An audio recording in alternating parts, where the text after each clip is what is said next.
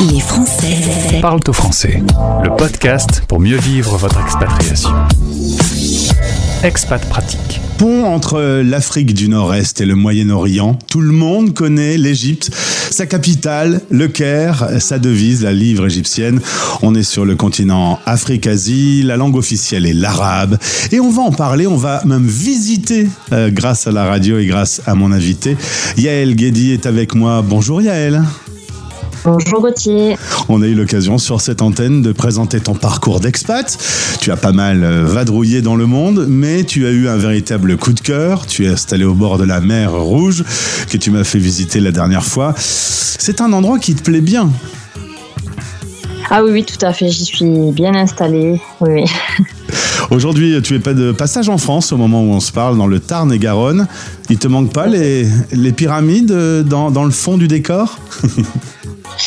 C'est vrai que c'est pas tout à fait la même vue, mais bon, j'ai la vue sur la piscine de ma mère, les arbres aux alentours, ça va. On reste dans la nature. C'est peut-être un peu plus vert que l'Égypte. Oui, euh, complètement. Alors, euh, en parlant de vert, vous euh, êtes avec ton compagnon à la tête d'une agence francophone de voyage solidaire sur mesure. Le côté vert, justement, écologique, c'est une donnée qui est importante pour vous de respecter euh, la planète? Oui, tout à fait. Euh, c'est vrai qu'on on essaie de s'éloigner du tourisme de masse, on essaie d'avoir un contact euh, plus familial avec euh, nos prospects et, justement le côté sur mesure, c'est de pouvoir offrir des voyages hors catalogue, des voyages qui font découvrir le pays au plus près de la population locale aussi. C'est ce que tu m'as dit. Tu voulais vraiment inclure inclure la population locale dans l'aventure et que ça puisse leur servir, en fait, euh, ne serait-ce qu'économiquement. Tout à fait, voilà. Le but euh, final de notre euh, démarche, c'est de pouvoir euh, aider la population locale par des moyens matériels, on va dire. Donc, il y a deux aspects. Un aspect participatif. Il faut savoir que quand les personnes réservent des voyages chez nous, des excursions, des activités, en fait, on réserve une partie de, de ce qui est payé pour participer à des projets sur place. Alors, je vais donner un exemple qu'on a fait récemment, c'était de la rénovation d'habitat.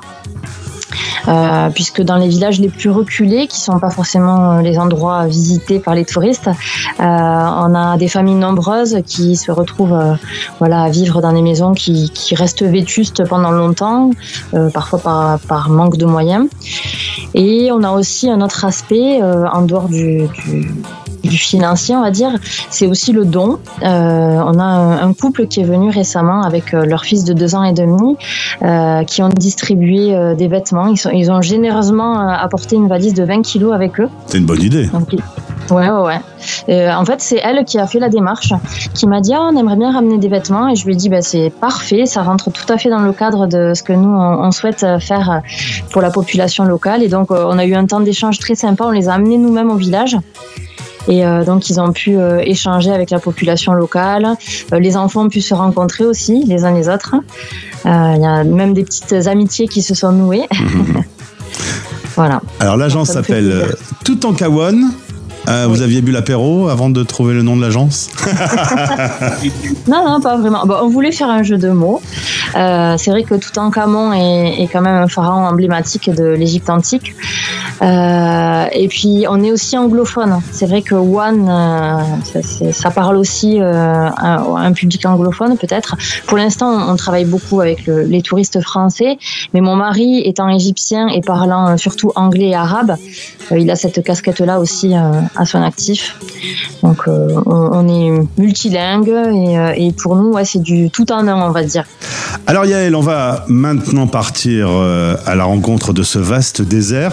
Grand pays, beaucoup de sable, des villes qui sont euh, éloignées les unes aux autres et ce fameux Nil qui les réunit euh, tous. J'ai eu l'occasion de remonter le Nil il y a quelques années, comme disait le sketch de La Roque et Palmade.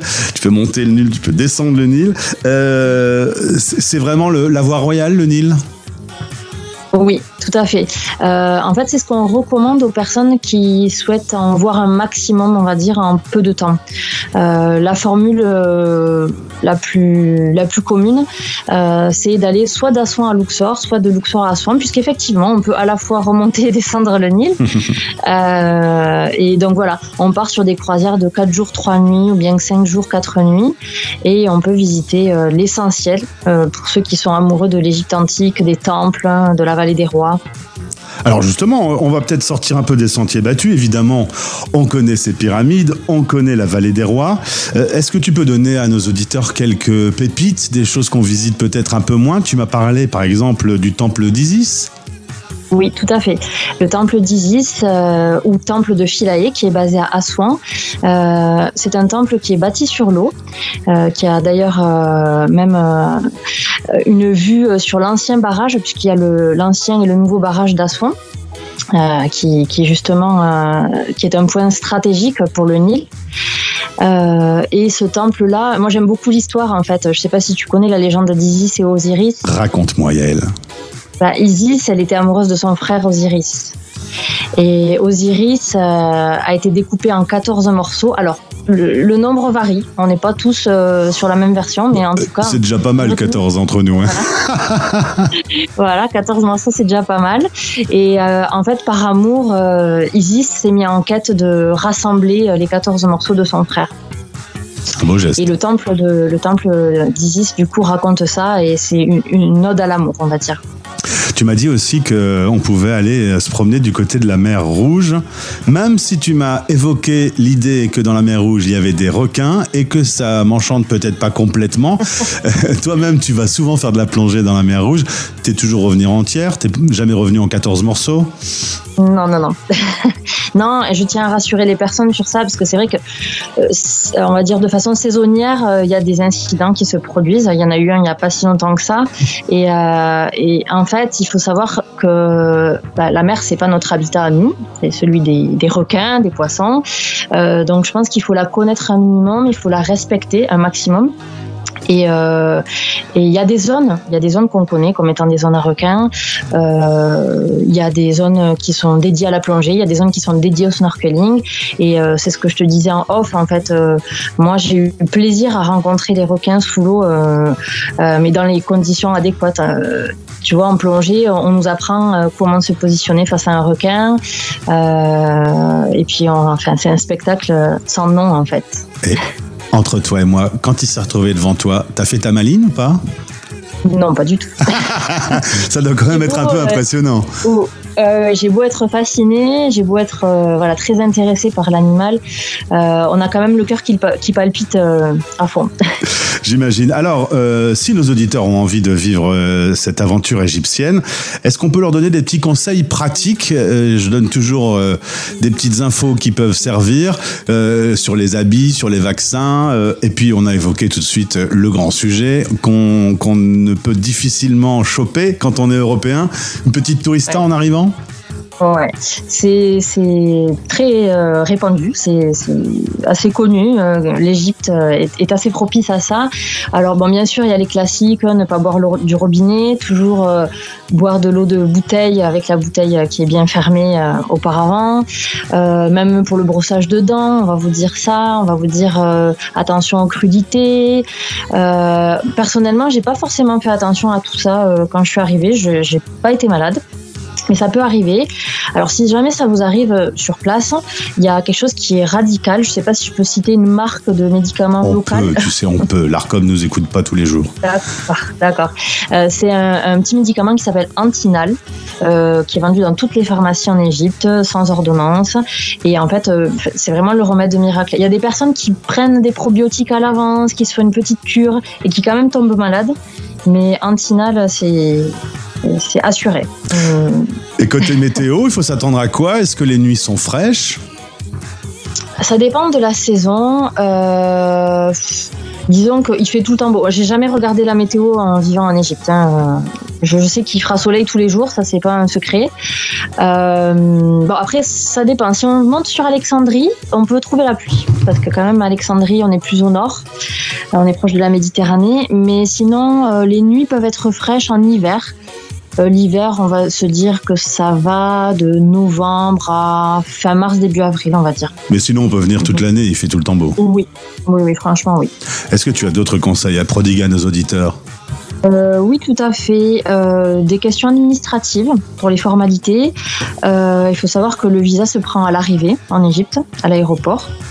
Donc pas de casse-tête, ne vous prenez pas la tête à, rentrer dans les démarches de visa avant l'arrivée. Ça se fait très bien à l'aéroport.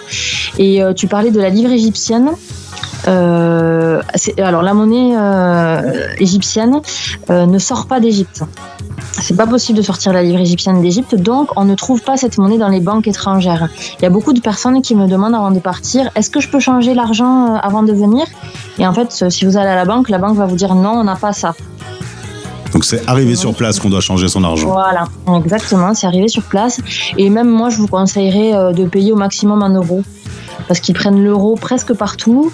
Et euh, je, parlais d'aider la population locale, ça arrange la population locale en fait de recevoir de l'euro plutôt que de la livre égyptienne.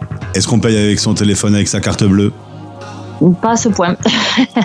avec la carte bleue, oui, mais pas avec le téléphone. Et justement, en parlant de téléphone, euh, maintenant tout le monde est très connecté. Lorsqu'on arrive, on trouve facilement un réseau. Pendant nos balades dans les différents temples, on est connecté? Oui, tout à fait. On peut rester connecté euh, toute la durée du séjour. Euh, il y a des opérateurs qui sont présents à l'aéroport, qui ont très bien compris euh, le business, comme on dit. mais c'est pratique. En fait, dès l'arrivée, on peut être joignable.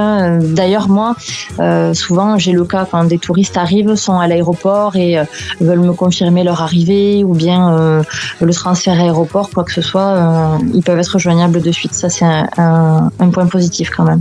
Et il y a une dernière question. Est-ce qu'il y a des choses à ne pas faire, euh, euh, absolument pas faire, des, des choses qui pourraient être compliquées euh, c'est une bonne question. sincèrement, je ne vois pas. On me pose souvent la question des vêtements, parce que c'est vrai que l'Égypte c'est un pays à majorité musulmane, mais je dirais que c'est un pays aussi qui est très habitué à avoir des touristes à longueur d'année. Euh, donc, euh, à moins d'aller dans les villages reculés, justement, euh, où il vaut mieux se couvrir un peu plus, ou bien dans certains petits quartiers du Caire. Mais sinon, franchement, juste ne pas se prendre la tête. Hein. Ça, c'est un, bon conseil. et profiter et en, mettre plein les yeux, parce que c'est vrai que on se retrouve quand même face à des décors qui sont incroyablement beaux. Hein. Oui, c'est somptueux.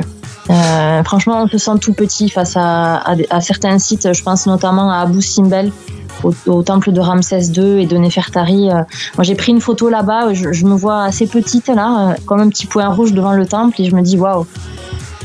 C'est vraiment immense ce qu'ils ont fait. Est-ce qu'on sait maintenant comment ils ont construit ces pyramides? Est-ce qu'on ne sait toujours pas? Est-ce que les archéologues ont trouvé la solution ou on reste bébête devant ces, créations? Ça reste un mystère. Ça reste un mystère. alors, je suis pas guide d'égyptologue encore, ça, ça, reste un de mes rêves. euh, J'y réfléchis encore, mais euh, peut-être que d'ici là, on aura percé le mystère des pyramides. Eh bien écoute, euh, en tout cas d'ici là, euh, allez découvrir ce beau pays et entrez en contact avec l'équipe de Yael et Toutankhamon. Le lien est dans ce podcast. Merci pour cette petite balade, j'y étais, je me suis promené sur le Nil. Merci à toi pour l'invitation Gauthier. À très vite, au revoir. à très bientôt. Les Français parlent au français, parrainé par Kitty. Testez Kitty, QITI, la nouvelle assurance santé internationale à télécharger sur vos stores.